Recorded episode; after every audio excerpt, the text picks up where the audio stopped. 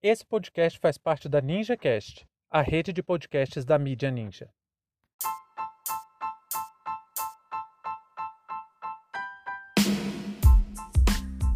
França e Alemanha reconhecem genocídio em Ruanda e Namíbia. Sejam bem-vindos e bem-vindas ao seu plantão informativo com análise e opiniões a partir de uma perspectiva histórica. Eu sou Arnaldo de Castro, em conjunto com Brenda Salzman, e hoje é dia 28 de maio de 2021. Para você ter acesso ao nosso conteúdo completo, visite historiaoralpodcast.com.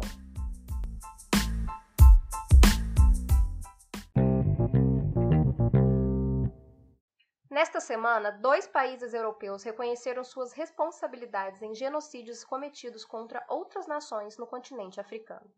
A França reconheceu suas responsabilidades no massacre de Ruanda, em que foram assassinadas 800 mil pessoas entre abril e junho de 1994, e a Alemanha admitiu o genocídio de dezenas de milhares de pessoas na Namíbia entre os anos de 1904 e 1908. Ambas declarações aconteceram na expectativa de trazer justiça e paz. As declarações oficiais das duas potências não são suficientes para reparar os efeitos negativos dos eventos. Entretanto, é um primeiro passo para a reparação histórica. No plano das relações internacionais acontece algo muito parecido com a história. Muitas vezes as questões entre estados perduram por séculos até serem resolvidas. Isso acontece porque a temporalidade de certos eventos acontece na escala de longa duração, mas isso não quer dizer que não tenham efeitos práticos para aquelas sociedades no presente. No caso francês, o reconhecimento das responsabilidades no massacre ocorrido em 1994 abalavam profundamente as relações entre Ruanda e a França. De acordo com Emmanuel Macron, o atual presidente francês, o país não cometeu o genocídio, mas criou condições que favoreceram aquela violência. Esse extermínio que aconteceu em Ruanda é um tema tão sensível para aquela nação que o presidente de Ruanda, Paul Kagame, foi o líder da resistência que deu fim ao massacre. Naquele evento, a etnia Tutsi foi caçada pelos Hutus. De acordo com pesquisas mais recentes, esse massacre foi planejado por pelo menos um ano. Os atritos entre Tutsis e Hutus não podem ser dissociados da colonização belga na região. A gente sabe que um dos métodos de domínio no século XIX era precisamente cooptar lideranças e fomentar as disputas entre as etnias. No caso ruandês, a minoria Tutsi recebia posições de liderança e comando dos belgas. Após a independência de Ruanda, os Hutus tomaram poder e a instabilidade tomou conta da região, além de graves crises econômicas e também a escassez de comida. Em 94, depois de muita preparação, o exército e forças policiais executaram um plano de extermínio. Os Hutus adquiriram armas como fuzis e granadas, principalmente da França. Mas a letalidade do massacre ficou marcada pelo uso de facões e machados. Nesse mesmo período, houve uma onda de estupros promovida pelos Hutus contra os Tutsi, que foi extremamente absurda e chocou o mundo inteiro. Esse genocídio foi um dos eventos mais traumáticos do século XX e provocou diversos atritos entre França e Ruanda no século XXI. Para vocês terem uma ideia, os dois países ficaram com as relações rompidas entre 2006 e 2009. Agora, depois do reconhecimento da França, existe até a possibilidade de restabelecer a embaixada francesa em Ruanda, que está sem diplomata desde 2015. Já o caso alemão não foi uma participação indireta, não foi apenas omissão, foi ação direta. No final do século XIX, no contexto do imperialismo europeu, a Alemanha dominou a região da Namíbia, e isso causou muita revolta entre algumas etnias, principalmente Hereros e Namas. Essas duas etnias se revoltaram contra a tomada das terras pelos alemães e tentaram retomar o controle da região. Foi quando o general Lothar von Trotha comandou o assassinato de dezenas de milhares de pessoas. O método de execução contava com fuzilamentos, enforcamentos e golpes de armas brancas, mas não apenas.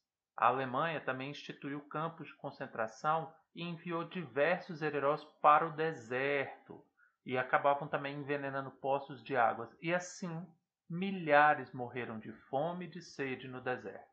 Além disso, os corpos, principalmente os crânios do campo de concentração de Shark Island, foram usados em estudos ditos científicos conduzidos pelo médico Eugen Fischer. Esse cara foi uma das grandes inspirações de Adolf Hitler para a condução de experimentos humanos durante a Segunda Guerra Mundial e também para o uso de campos de concentração da Alemanha nazista.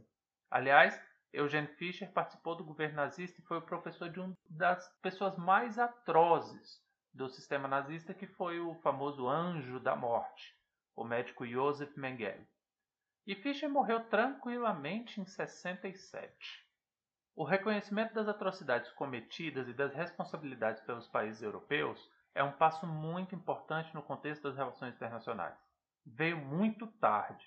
A negação do colonialismo contribuiu para que o mundo fechasse os olhos para a situação nos países africanos e principalmente normalizou a miséria, a fome e as guerras, criando uma ideia de que a situação no continente era fruto exclusivamente das suas condições geográficas além de também perdurar por muito tempo o discurso de que a África é um lugar com bastante atraso civilizacional, como se isso fosse uma coisa natural. E não tem nada de natural nisso. A África, como um todo, as diversas nações africanas, sofreram séculos de escravidão, e aí no século XIX, às portas do século XX, vocês terem uma ideia, o Brasil ainda era o país que contribuía para isso. Nossa escravidão só cessou em 1888. No mesmo século XIX, outros massacres foram perpetrados contra diversos povos, e é notável que o primeiro e o último massacre do século XX tenham acontecido exatamente em solo africano, sendo ambos efeitos do neocolonialismo europeu. Agora, reconhecidas atrocidades, é possível que uma reparação seja pensada para tentar conter as mazelas que os europeus proporcionaram. Talvez esses sejam bons exemplos a serem copiados. No Brasil, nós temos nossos extermínios para passar a limpo mas a gente está num movimento contrário. O regime instalado no Brasil está tentando aprofundar o genocídio, por exemplo, contra as nações indígenas. A ideia de reparação histórica ela não garante que a justiça e o desenvolvimento irão alcançar essas nações, mas é um primeiro passo. A Alemanha, por exemplo, já se comprometeu em enviar um bilhão de euros à Namíbia ao longo de 30 anos, além de alegar que ao longo do século XX promoveu diversas ações de reparação. No caso francês, Paul Kagame considera um grande avanço o posicionamento oficial do governo e do Macron. No entanto, o problema vai muito além. Reconhecer seu papel histórico na perpetração de violências é um passo fundamental, mas as práticas de dominação ainda estão fortemente alicerçadas por uma mentalidade colonial que parece que vai demorar muito para mudar.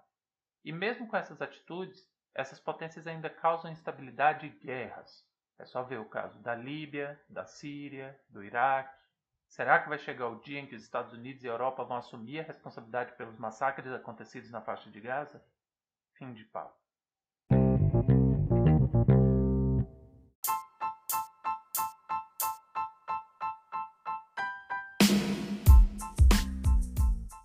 Entre tantos fatos que nos cercam e com a velocidade de informações a que estamos submetidos, essa foi nossa escolha para o destaque de hoje.